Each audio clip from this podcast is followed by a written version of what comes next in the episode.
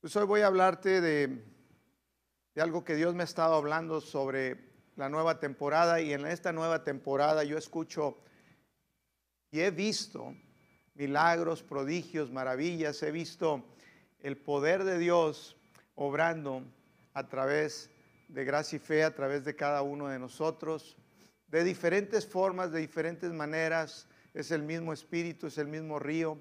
Y he visto en el Espíritu en esta nueva temporada cosas que exceden mi entendimiento, porque no sé cómo Dios lo puede hacer. Dice la palabra en Efesios 3:20, aquel que es poderoso para hacer todas las cosas, y cuando dice todas las cosas son todas las cosas, mucho más abundantemente de lo que pensamos o entendemos, según el poder, digo conmigo poder según el poder que está en nosotros.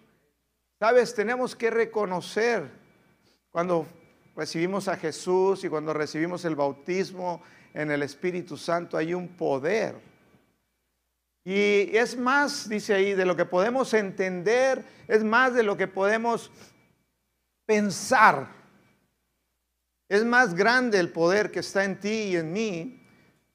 Entonces, es como el amor de Dios, dice el amor de Dios que excede todo conocimiento. Y cuando dice excede, quiere decir que, que va más allá.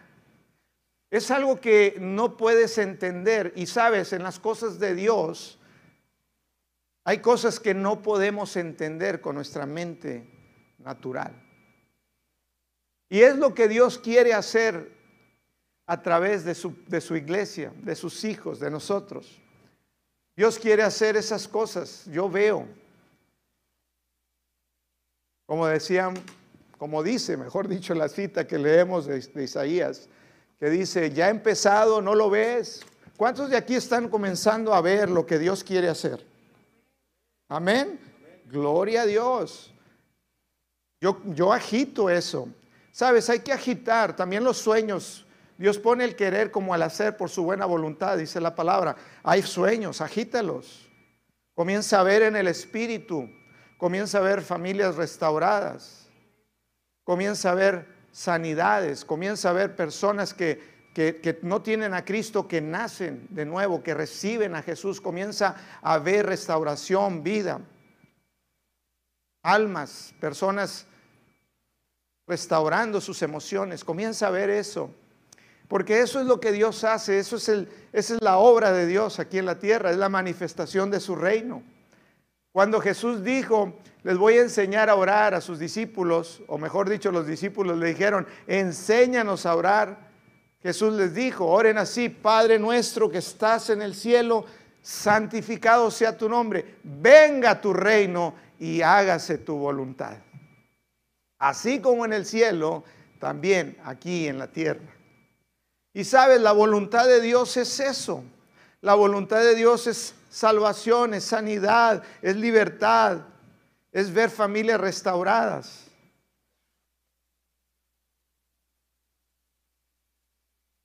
Yo veo y yo escucho esta palabra.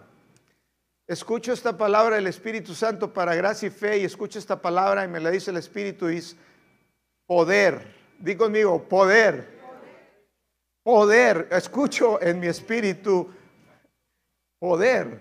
Hace un momento estábamos cantando que Él lo puede hacer, pero ¿cómo lo puede hacer? A través de ti y de mí. ¿Sabes? Dios va a hacer cosas nuevas, esa es la palabra, cosas que no hemos visto, cosas que ojo no vio ni oído yo. Dios va a hacer cosas nuevas. Para muchos van a ser completamente nuevas, para algunos no, yo creo que para todos, porque hasta para mí. Aunque que yo creo que ya he visto mucho de Dios, yo creo que, que no he visto nada todavía. Porque lo que viene delante de nosotros es glorioso. Yo lo creo. ¿Lo crees?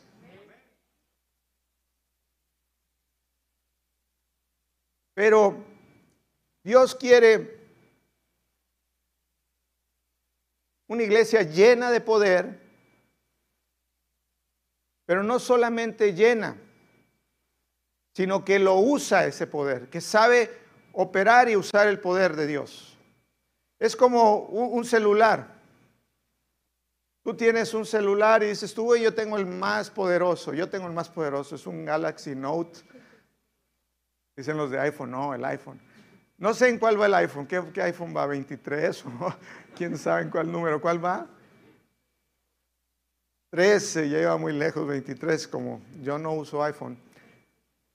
Pero si tú tienes un iPhone y es una herramienta poderosa, realmente estos teléfonos son herramientas poderosas, ¿no? Pero si tú no, tú lo tienes, dices, sí, yo lo tengo, pastor, sí, no, yo tengo el iPhone 13. Pero no lo cargas. Y tú me puedes decir, no, pues yo lo tengo y no, sí, no hay duda, ahí lo tienes, lo compraste. O te lo regalaron, como Cristo nos regaló todo, porque nada nos lo merecíamos. todo ha sido un regalo, todo es por gracia. Así es con Dios. Me lo regalaron el iPhone 13, pero ahí lo tengo. Y me dices, no, yo lo tengo. Y sí me lo enseñas y ahí traes el ladrillote en la bolsa. Pero tú no lo cargas. Tú nomás presumes que tú tienes el iPhone 13. Pero no lo cargas. No consideras ni siquiera lo que te puede ayudar. Entonces no lo usas. Así es como es el Espíritu Santo y el poder de Dios. Dios no lo da, pero tú tienes que cargarte, tú tienes que agitar. Pablo le dijo a Timoteo, Timoteo, te animo, te exhorto, te digo que agites el fuego de Dios que está en ti por la imposición de mis manos. Se requiere, iglesia, que nos metamos, porque aquí es donde nos cargamos. Cuando tú oras, nosotros venimos en la mañana, a las 7 de la mañana, a 9, hay veces más temprano acabamos, porque no se trata de cumplir un tiempo y no es una manda, es una relación, una comunión con Dios. Y hasta donde el Espíritu ya, hasta ahí. Y ahí nos estamos cargando. Yo veo gente aquí que está llena ahorita porque está, está cargándose, está enchufada la fuente. Pero tú puedes decirme, sí, pastor, yo lo tengo. No, no lo dudas, tú, tú lo tienes, tú, todo tenemos. Tú tienes bendición, tú tienes sanidad, tú tienes completa, todo lo tienes. Pero no sé cuánto estés usando. Yo no estoy satisfecho con lo que estoy usando. Yo no estoy satisfecho, créemelo. Estoy queriendo estar más tiempo conectado con Dios. Quiero estar más tiempo conectado a la fuente que es Cristo en una relación y una comunión con Él. Y esa es la única manera, no, no es una fórmula. Que algunos dicen, ¿cómo es, pastor? Ayer hablaban, vamos a ayunar o algo. Mira, si tú ayunas y no es dirigido por Dios y no es para comunión con Dios, es una dieta nada más. Todo tiene que ver en realidad con una conexión con la fuente. Por eso te digo, brinca al río, métete al río, enchúfate a la fuente. Carga tu celular. Carga tu, tu espíritu. Y dices tú, no, pastor, que cargo, yo lo tengo todo. Algunos hablan así, sobre todo en la gracia, y yo soy de gracia, pero, pero me desespera esa forma de pensar. No sé si me estoy explicando. Yo quiero, Dios quiere que uses lo que tú tienes. Amén. Yo veo, veía a los jóvenes. Hace rato hablé de Ángel, ¿verdad? Ángel, mientras cantábamos, no estabas ahorita aquí, y cantábamos una parte que dice, vi familias restauradas. Y Dios me habló y me dijo, por Ángel entró la luz a la familia tuya, Ángel. Y si tú crees, restauración llega a la casa, llega a la familia. Y tú eres el instrumento por el cual Dios va a fluir para que cadenas sean rotas, para que la vida de Dios fluya y cambie las circunstancias. Gloria a Cristo. Su.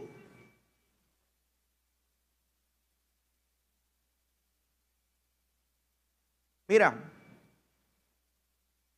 imagínate a Jesús si Jesús estuviera hoy aquí, si Jesús estuviera hoy como estuvo hace dos mil años y, anduviera aquí, estuviera en Ciudad Victoria, que esta fuera su, su Jerusalén, y aquí viéramos a Jesús, ¿cómo andaría Jesús? Yo, les digo, Jesús anduviera vestido así como yo, no traería traje ni corbata. Pero bueno, puede andar como le guste. Pero yo digo porque Jesús era como todo el pueblo. Él no parecía ni de los del Sanedrín, ni de los fariseos, ni de los saduceos, ni de los sacerdotes. Aquellos sí se podían distinguir, los veías y, tú podías pasar y decías, ah, ese es mormón. Corbata y la mochilita. Aquel que es, no, pues son testigos de Jehová, vienen en la mañana, le tocan y traen, andan bien vestidos, bañaditos, bien ordenaditos. Podías distinguir, pero a Jesús no lo podías distinguir. Porque lo que distinguía a Jesús era el poder que él traía. Él no dependía de una imagen, él dependía del poder de Dios.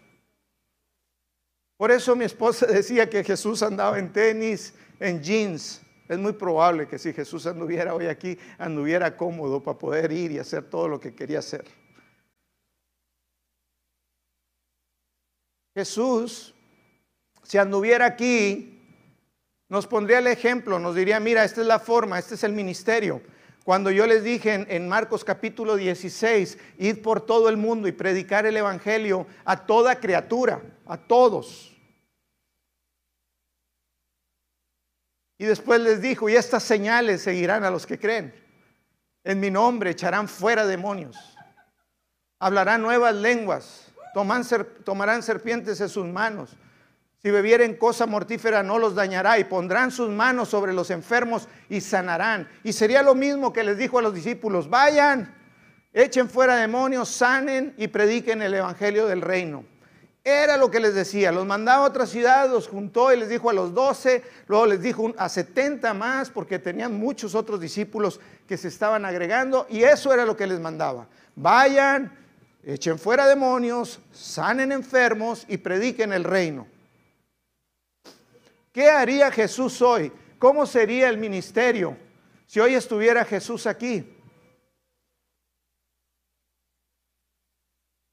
Sería un ministerio de poder, amén. Estuviera haciendo prodigios, milagros y maravillas. Amén anduviera de lugar en lugar y, su fama se recorrería por todos lados, así como lo hizo en ese tiempo, y gente vendría escuchando de las maravillas de Dios y por esas maravillas la gente glorificaba a Dios, la gente creía, la gente se acercaba.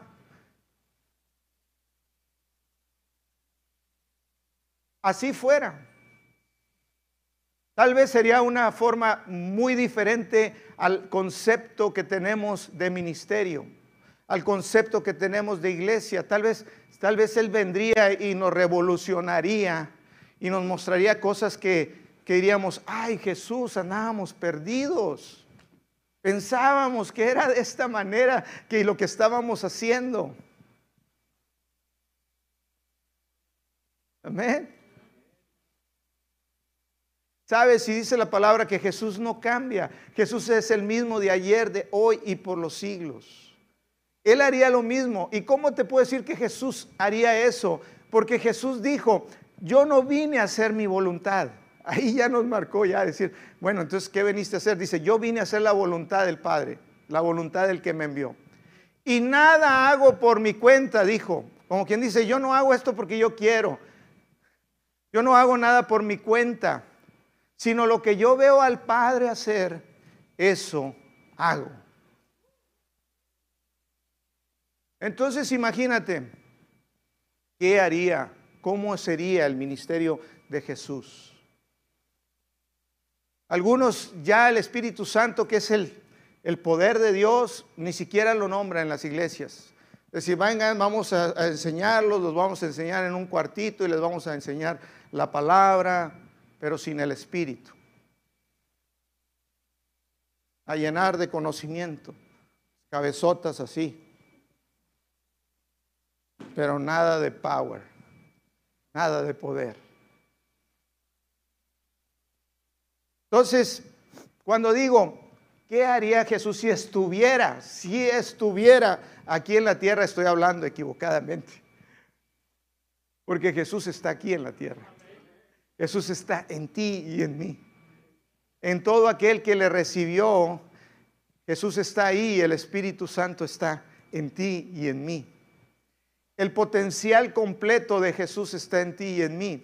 El problema es que si lo dejamos a Él ser y decimos, Señor, yo no vine a hacer mi voluntad sino la tuya, el problema es si lo dejamos a Él decir, mira, no, no es nada de mí, sino lo que yo veo. Por eso te decía, ¿qué estás viendo? Sino lo que yo veo al Padre hacer, eso hago. Sino lo que oigo, es lo que digo. Jesús se quiere manifestar a través de su iglesia el día de hoy. Dios, sabes, Dios necesita personas, hombres, mujeres.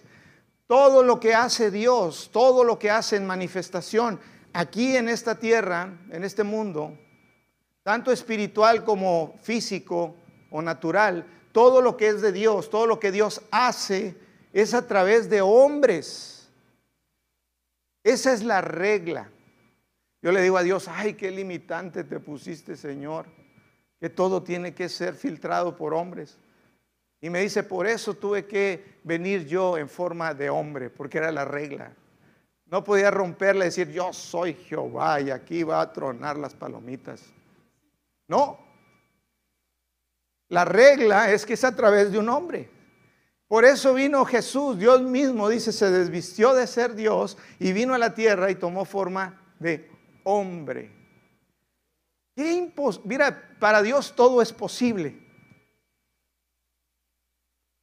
Pero a través de los hombres aquí en la tierra. Si no, no puede Dios. Dices tú, ¿por qué Dios no hace esto? ¿Por qué Dios no hace aquello? Dios quiere, ese es el deseo. Vimos la voluntad en Jesús. Fíjate cómo era la manifestación del reino. El mismo apóstol Pablo dijo, porque el reino de Dios no consiste en palabras, sino en poder. ¿Sabes? Las mayores religiones aquí en la tierra, de hecho hay más, vamos a decir, la religión más grande en la tierra, donde tienen más seguidores y son bien fieles y bien, bien apegados y, y rezan bastante y toda la cosa, son mis parientes, los árabes, allá los musulmanes. Yo tengo parientes musulmanes. Y ellos es la religión más grande. ¿Y sabes en qué está basado su religión? En palabras, en sabiduría humana, en mentiras. Y la gente sigue eso. La gente lo sigue, sigue. Pero el Evangelio no debe estar fundado así. El Evangelio está fundado en el poder de Dios. Por eso dijo Pablo, el reino de Dios o la voluntad de Dios o el gobierno de Dios no consiste en palabras, sino en poder. Por eso les dijo Jesús cuando le decían, es que tú echas diablos, tú tienes ese poder para echar espíritus inmundos porque tienes el espíritu de, de Belcebú, del diablo en ti. Y Jesús les dice, no, no puede ser porque no puede estar dividida una casa. Dice, pero si yo por el Espíritu de Dios hecho fuera demonios, ciertamente el reino de Dios ha llegado a vosotros. ¿Qué es el reino de Dios? Algunos tienen conceptos locos de que el reino aquí en la tierra, Jesús nunca quiso restablecer el gobierno romano. Dijo, denle al César lo que es del César y a Dios lo que es de Dios. Él no tiene parte en este mundo. Cuando el diablo, él quiere las personas. Quiere una tierra restaurada. Por eso dice la palabra que la creación está esperando la manifestación de los hijos de Dios. Porque aún la tierra, la creación está sujeta a una maldición aquí la tierra a causa de la desobediencia de Adán y Eva. O de Adán, porque la culpa es del hombre. Eso. Pero la mujer fue la que le dijo, come papacito, está bien rica, mira la fruta. No, mi amor, ya almorcé, no, hombre, un pedacito, mira, te la pico con cebollita y te le pongo limón, chile y limón aquí. Y él muy obediente dijo, a ver, tráete las tortillas, déjame echarlo también. Un taco.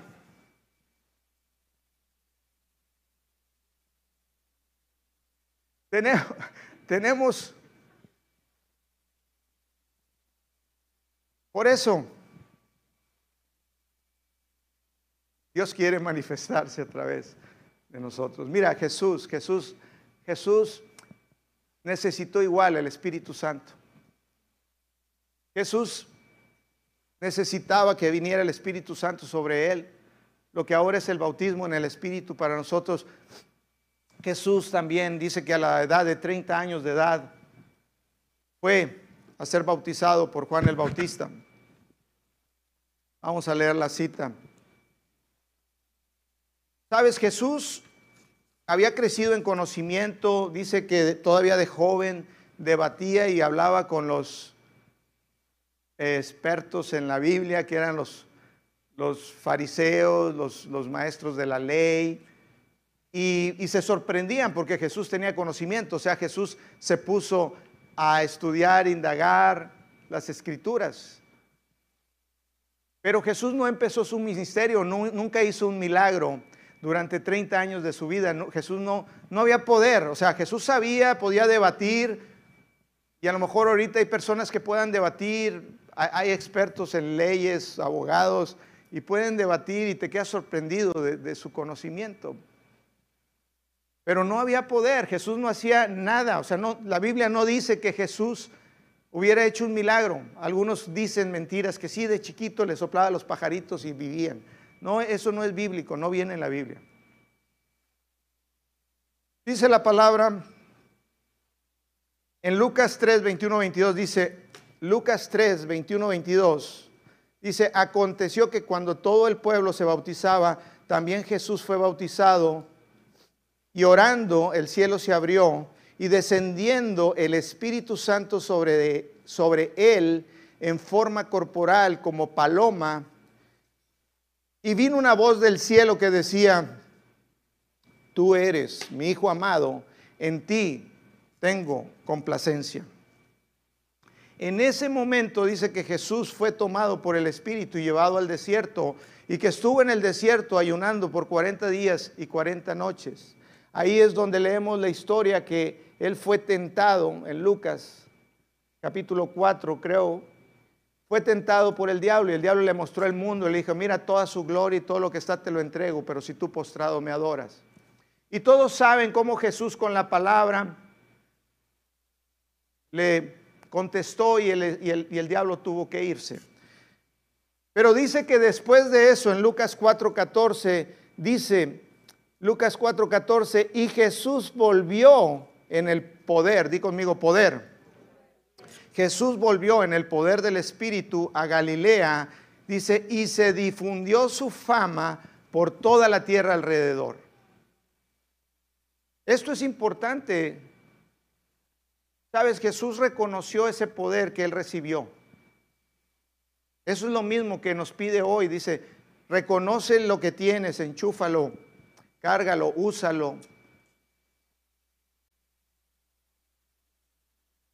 En Hechos 10, 37 y 38 dice, vosotros sabéis lo que se divulgó por toda Judea, comenzando desde Galilea, después del bautismo que predicó Juan, cómo Dios ungió con el Espíritu Santo y con poder, di conmigo poder, poder a Jesús de Nazaret y cómo éste anduvo haciendo bienes y sanando a todos los oprimidos por el diablo, porque Dios estaba con él. Sabes, Dios está contigo. El mismo poder que resucitó a Jesús es el mismo poder que está en ti. Dios me mostró a los jóvenes que el diablo los está tentando, el diablo está jugando. Y me mostró a los jóvenes, está orando por los jóvenes. Tienen su, eh, el viernes es Evo, lo que es un congreso. Pero Dios me ha mostrado que, que el enemigo ha ido con un ataque campal a seducirlos. Y tiene un tiempo trabajando porque sabe que los jóvenes aquí en esta iglesia, aquí tienen un propósito poderoso. Sabes, hay cosas tan poderosas que van a suceder a través de los jóvenes Y Dios me estaba mostrando y me decía, el enemigo ha levantado una, un ataque campal contra los jóvenes para distraerlos, para desuadirlos, para que no se metan en el río, para que no aviven, para que no se enchufen y se carguen. Y lo ha hecho y los ha tratado con sutilezas, porque los quiere detener, porque sabe Él el propósito y las cosas poderosas que Dios tiene preparadas. Así que jóvenes, les digo a todos, si quieren jugar con el diablo, se van a perder de lo que Dios tiene para ustedes. Va a pasar delante de ustedes. Y si se sucumben a Él, pues no sé si un día adelante se dejen restaurar. Y los digo en el amor, en una amonestación de Dios, como su pastor. Porque estás jugando en el territorio del diablo.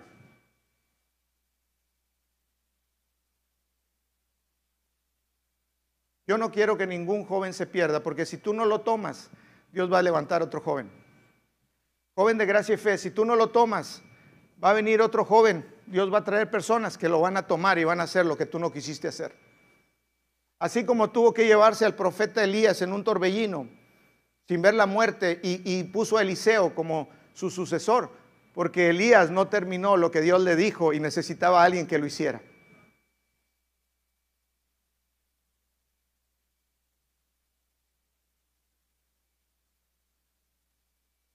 Necesitamos ceñir nuestros lomos y pararnos firmes porque es un tiempo glorioso. Es un tiempo glorioso, iglesia. Es un tiempo glorioso. Lucas 6, 19 dice, como Jesús hacía muchos milagros porque Él recibió el Espíritu que tú también recibiste. Si ya tienes a Jesús y ya recibiste el bautismo en el Espíritu Santo, tú lo tienes. Y si no lo tienes, ven al final conmigo, yo oro por ti, recibes el Espíritu Santo y tienes el poder, el poder de resurrección, el poder de milagros, de maravillas. Pero si tú lo recibes y no te enchufas, es tiempo de conectarnos, es tiempo de estar agitando, es tiempo de volver, ya, ya dejar el, pensamiento, el estupor Dios no nos da su poder para, para que nosotros eh, exhibamos derroche de poder, ni nos da su poder para hacernos famosos. Dios nos da su poder para cumplir su obra, para llevar a cabo lo que Él quiere, para que podamos con poder testificar y que gente sean nacidos de nuevo que la gente pueda ir de muerte a vida en Cristo Jesús, que vidas sean restauradas, que tengan vida eterna. Amén. Y dice Lucas 6:19, y toda la gente procuraba tocarle porque salía de, porque poder, digo mío poder, porque poder salía de él y sanaba a todos. ¿Sabes qué es lo que Dios quiere hacer a través de ti? Él nada más quiere fluir. La palabra de Dios dice que tú y yo somos solamente vasijas, somos instrumentos medios. Para ti no hay gloria. El que busca gloria se va a atorar, va a llegar hasta un nivel de gloria. Hay niveles de gloria. Y muchos dicen, ¿por qué no Dios no hace más? Ah, porque todavía no está sometido completamente, hay que rendirnos. Dios no comparte su gloria con nadie. Y vamos a permitir que Él fluya. ¿Por qué? Porque el poder, el poder es para sanar, para liberar. Y dice que la gente procuraba tocar a Jesús porque poder salía de Él y sanaba a todos. En Lucas 8, 45, 47 dice, entonces Jesús dijo, hablando aquí de la mujer del flujo de sangre, una mujer que tenía mucho tiempo, años, sufriendo de flujo de sangre. La pobre mujer, yo creo que estaba anémica, estaba ya mal porque perdía sangre todo el tiempo. Y había gastado todo en médicos y dice que aún le iba peor. Pero dijo ella, si ese Jesús que he escuchado, si tan solo puedo yo ir y tocar su borde de su manto, si yo tocare, yo voy a ser sanada. Porque ella había oído que la gente lo tocaba y que poder salía de él. La gente va a querer tocarte porque poder sale de ti. ¿Sabes? Cuando yo camino aquí y estoy ahí alrededor tuyo, yo estoy soltando el poder de Dios. Y yo estoy en un lugar, pero quiero ir a otro. Yo no estoy conforme en el lugar donde estoy. Pero mientras estamos aquí, tú puedes dejar fluir el río y este lugar se llena. Y, el, río corporal de, de todos, ahí hay un arroyito, ahí hay una gotita, dependiendo cómo se meta, casi hay un chorrote. Hay diferentes vasijas, hay vasijas grandes, vasijas chicas, la mía es mediana, la de Jehú está grandota. Gloria a Dios. La de Danta también grandecita. Entonces, llénense, cárguense, enchúfate. Y deja fluir el río. Ese río produce la vida de Dios, produce las cosas buenas que Dios quiere hacer. No queremos irnos nada más con una idea animados mentalmente. Yo no veo a gracia y fe así, aunque la palabra anima, la palabra exhorta, la, la palabra corrige, la palabra es el fundamento. Pero el Espíritu de Dios tiene que ir. Las dos cosas tienen que ir juntas. Amén.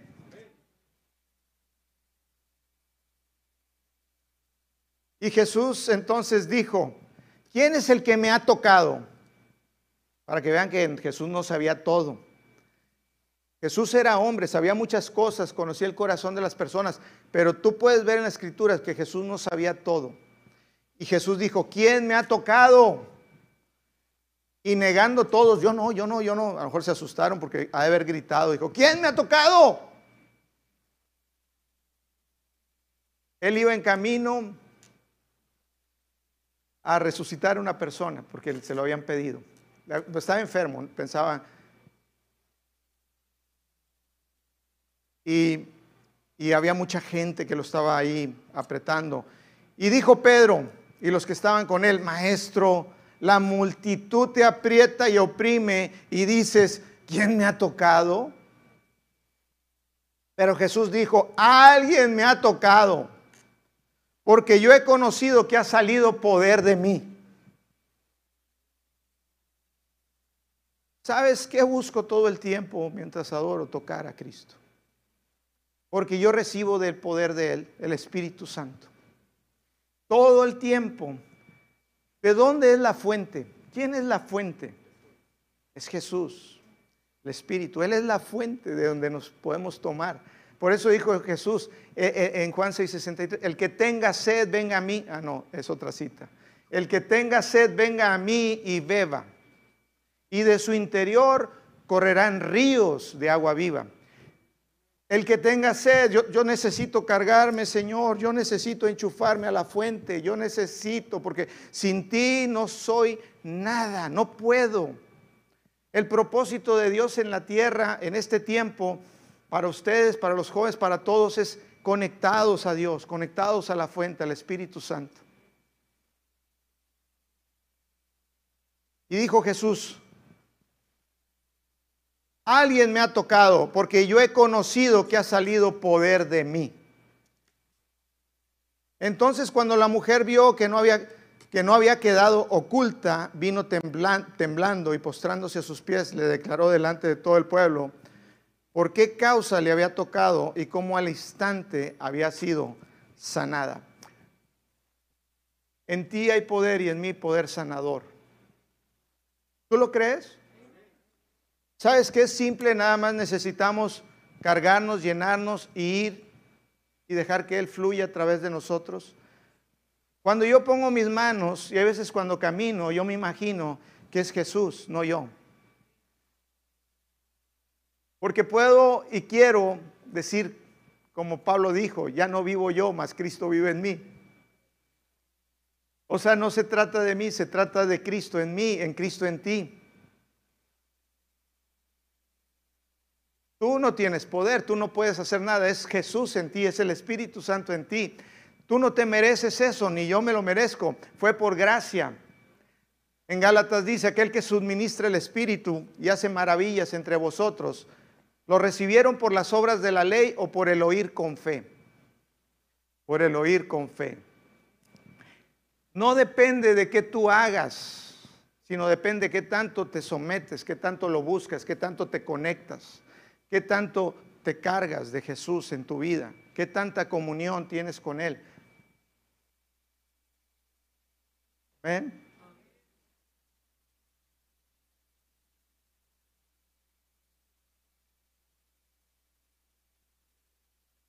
Dice también que en Lucas 5:17 aconteció un día, en Lucas 5:17, que él estaba enseñando y estaban sentados los fariseos y los doctores de la ley, los cuales habían venido de todas las aldeas de Galilea y de Judea y Jerusalén.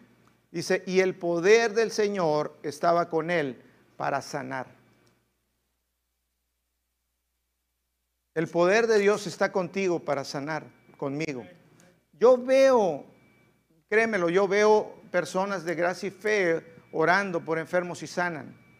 Eso no debe ser algo extraordinario. Yo me sorprendo y he estado meditando y busco y digo, Señor, es que eso no debe ser algo extraordinario, eso es lo que tú haces. Tu ministerio es un ministerio de poder. Tu reino, la manifestación de tu reino es, de poder. Tú debes de fluir, Señor. Nos debemos de quitar y decir, sé tú que tu río fluya, que tu río sane, que tu río, que tu río restaure, que tu río lleve salvación. El apóstol Pablo dijo, no me avergüenzo del Evangelio porque es poder de Dios para salvación. Es poder. La palabra poder eh, eh, en griego que se usa en esa cita y, la mayoría o todas las citas del Nuevo Testamento es dunamis. Dunamis significa habilidad, virtud, poder. Y la traducción literal, podríamos decir, de la palabra dunamis en griego es dinamita, que es explosivo, que es estruendoso. El poder de Dios es explosivo, es estruendoso. El poder de Dios, el dunamis, el Espíritu de Dios, tiene la capacidad de transformar, de explotar de tal manera que cambia lo que sucede en el ámbito natural y físico y también en el ámbito espiritual. Cuando dijo Pablo es el poder de Dios para salvación, lo que estaba diciendo que en el momento que cuando se predica el Evangelio, hay poder explosivo donde nace una nueva creación dentro de ti. Donde tú recibes vida de Dios, donde tú estabas muerto y recibes una explosión. Imagínate en tu espíritu muerto, hay una explosión de vida. Y eso sucede en lo espiritual. En lo, en lo natural, también hay una manifestación de ese mismo dunamis del poder de Dios. Y Dios no lo puede hacer en la tierra si no es a través de los hombres. Dios necesita una iglesia. La palabra dice que el cuerpo de Cristo somos la iglesia. O sea que tiene que ser a través de nuestras manos, de nuestros pies, que tú vayas, que tú hables, que tú toques, que tú veas, que tú escuches. Es a través de nosotros. Es a través de nosotros. Dios quiere, mira, Dios quiere usar a los jóvenes de gracia y fe, porque yo veo olas y multitudes, veo, veo como cuando se ponen los surfeadores en una ola esperando así, yo veo montones de jóvenes y luego veo olas que se dejan venir. Yo no sé si tú lo puedes ver, pero yo lo veo. Sabes que eso trae restauración y vida a la ciudad, trae restauración, almas para Cristo. Ayer en la noche estuve en un funeral y, y y compartí en el funeral. Y gloria a Dios porque el Evangelio es poder. Y yo vi personas nacer de nuevo. Vi el dunamis de Dios, el poder de vida interno, de explotar de muerte a vida. ¿Y sabes qué? Eso es lo, cuando un pecador se arrepiente, dice hay fiesta en el cielo. Es lo más glorioso. Ah, el milagro más glorioso que puede existir es que una persona sea trasladada de muerte a vida, que, que nazca de nuevo. Es lo que más, e, ese es el propósito final de, todo.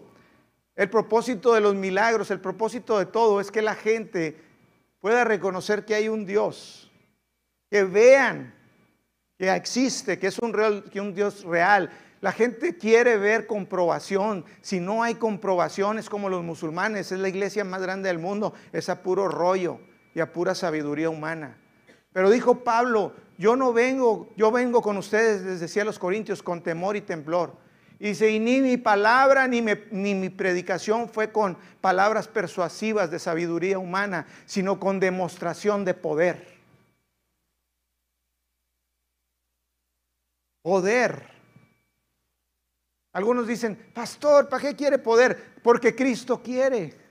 Porque vimos su voluntad, la voluntad del Padre era manifestar poder para salvación, poder para liberar, poder para sanar, poder para restaurar. Ese es el negocio del Padre, ese es el negocio de Dios, eso es lo que Dios quiere. Y lo más hermoso es que no necesitamos que sea a través de nuestro esfuerzo, es a través de dejarlo a Él. Es, es, es dejarlo a Él vivir en ti. Que podamos decir como Pablo, ya no vivo yo. Es que yo quiero esto, mira, Dios tiene mejores cosas para ti. ¿Sabes que el llamado que tienes en Cristo es glorioso, jóvenes? Yo veo, me acerco a personas y no se los he dicho, pero yo veo ministros. Los conozco. Ya los vi. Pero todavía no les digo. Yo sé aquí, porque hay ministerios. Y hay veces la persona que menos te imaginas que estaba como yo, perdido en el mundo, ansioso. Y hoy estoy parado aquí compartiéndote cosas poderosas del reino. Secretos ocultos únicamente para los entendidos.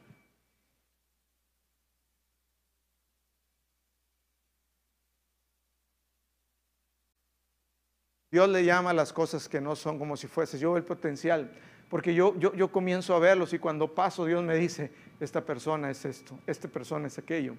Y algunos no se los he dicho porque Él no me lo ha dejado. En su momento. Pero Dios me ha mostrado cómo personas tienen 1 Corintios 12.1 dice, Hermanos, no quiero que ignoren, dice el apóstol Pablo a la iglesia de los Corintios, una iglesia gentil, no quiero que ignoren acerca de los dones espirituales.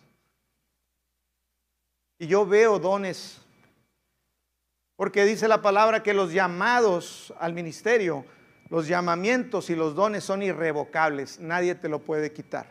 Pero eso sí, si quieres tú no lo usas y tú no lo atiendes, Dios no te va a obligar. Eso depende de ti. Si para ti hay otras cosas más importantes, pues créemelo, se va a pasar. Y si tú permites que hasta cierto punto Dios opere en tu llamado, en tu don, Dios te da llamados y te da dones, operaciones para que tú puedas con habilidades sobrenaturales ejercer lo que Dios te ha llamado, pero tú puedes usarlo a un nivel muy bajo. Iglesia, somos la luz del mundo. hoy en la mañana estuve en otro funeral y tuve la oportunidad también de ver personas que eran trasladadas de tinieblas a luz. Compartí el poder del Evangelio.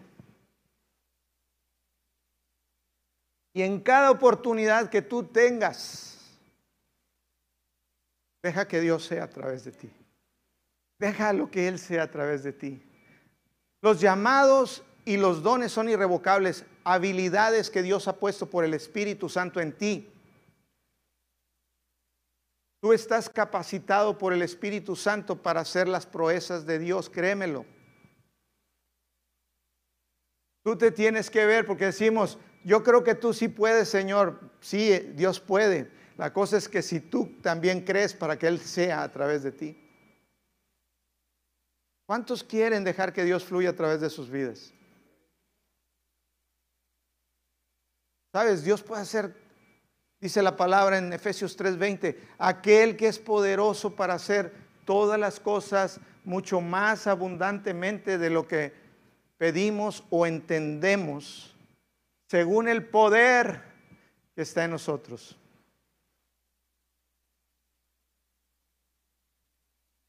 Bandas, vamos a terminar, se preparan para tocar el piano porque vamos a cantar la canción de, de, poder del Dios que hace milagros, el que restaura familias, el que cáncer, el que quita el cáncer, el que quistes desaparecen. Eso quiere hacer Dios a través de ti, de mi iglesia.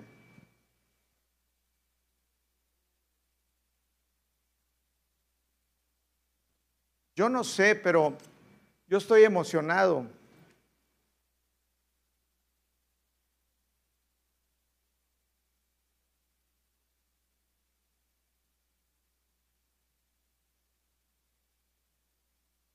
¿Estás emocionado tú? ¿Amas a Dios? ¿En realidad lo amas? ¿En la realidad quieres ver a tu familia, a tus parientes, amigos, a personas que no se vayan al infierno, que sean o, sanados o liberados, que adicciones se quiten? ¿Quieres ver eso en realidad o no te interesa?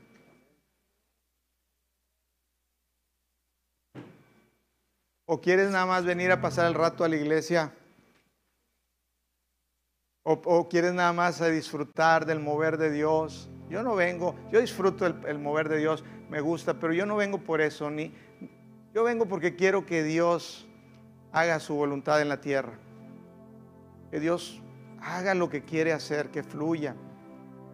Yo no me interesa ser iglesia como el concepto humano, el concepto humano en el sentido padre, bueno, lindo. Yo no vengo a hacer cosas lindas. Yo quiero lo, verdadero. Yo quiero lo verdadero, iglesia. Yo, yo quiero que, que Jesús fluya. ¿Sabes que no hay otra cosa que te vaya a animar más en tu vida que dejar que Dios te use? Si tú dices que yo necesito ánimo, deja que Dios te use, ahí está el mayor ánimo que puedes tener. Si tú necesitas gozo, conéctate a la fuente, métete al río, ponte de pie, por favor. Es un tiempo diferente, es un tiempo, es una temporada en la cual tu fe va a ser retada y tú vas a decidir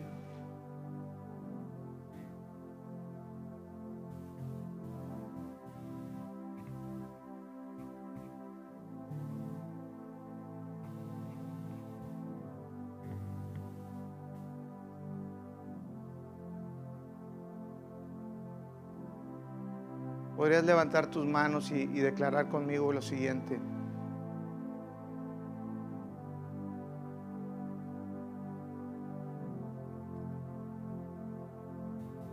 Dile, Señor Jesús, aquí está mi vida. Úsame. Trabaja en mí. Quita todo aquello que estorba.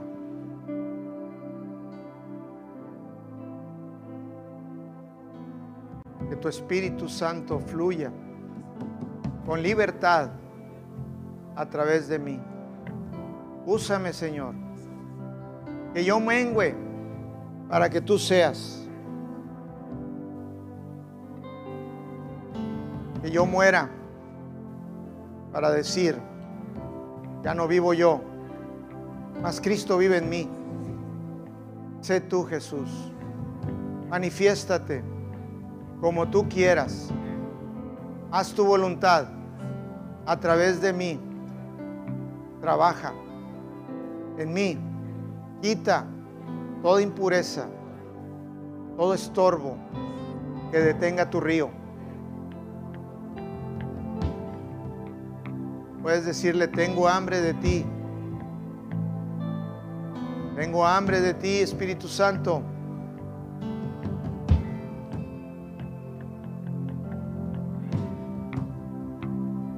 Aleluya.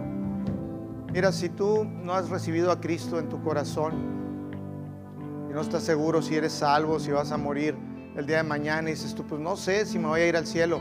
Eso de no sé quiere decir que no. créemelo, porque tienes que tener la seguridad que Jesús es tu Salvador, tienes que estar seguro y decir, yo creí, dice la palabra que, que con el corazón se cree y con la boca se confiesa para Salvador, para salvación. Dice la palabra que el que cree en Jesús será salvo. Que todo el que cree que Él vino a la tierra, que murió en una cruz para perdón de tus pecados y que el, Padre lo levantó de los muertos y que está sentado a la diestra de Dios, será salvo. Entonces quiero que repitan conmigo esta, estas palabras en esta oración para recibir a Jesús como tu Salvador, recibir vida eterna, recibir perdón de pecados. Y el Espíritu Santo va a hacer el milagro en tu espíritu de la explosión de vida. Y va a venir el Espíritu Santo y va a sellar tu espíritu y vas a ser propiedad de Jesús. No hay nada que te pueda separar ya de Él. Eres de Él y eres para la eternidad de Él. Vas a estar el resto de tu eternidad con Cristo. Es el regalo más glorioso. Así que si tú dudas, no estás seguro, no tienes por qué no estar eh, dudando. Tienes que asegurarte y decirle con simples palabras, pero con un corazón sincero. Así que repitan conmigo para acompañar a aquel que necesite esta oración y digan estas palabras de manera que se puedan oír después de mí. Y digan, Señor Jesús, creo en ti como el Salvador que vino a la tierra a morir en una cruz por mí. Gracias por esa muestra de amor. Gracias por perdonarme. Gracias porque tu sangre me limpió. Te recibo en esta mañana como mi Señor y mi Salvador. Abro mi corazón a ti, Señor. Espíritu Santo, entra en mí, mora en mí, séllame para la eternidad. Gracias, gracias por hacerlo. Amén, amén, aleluya. Si tú hiciste esta oración, es lo más glorioso. Aleluya. Es el milagro más glorioso, más glorioso. Trasladados de muerte a vida.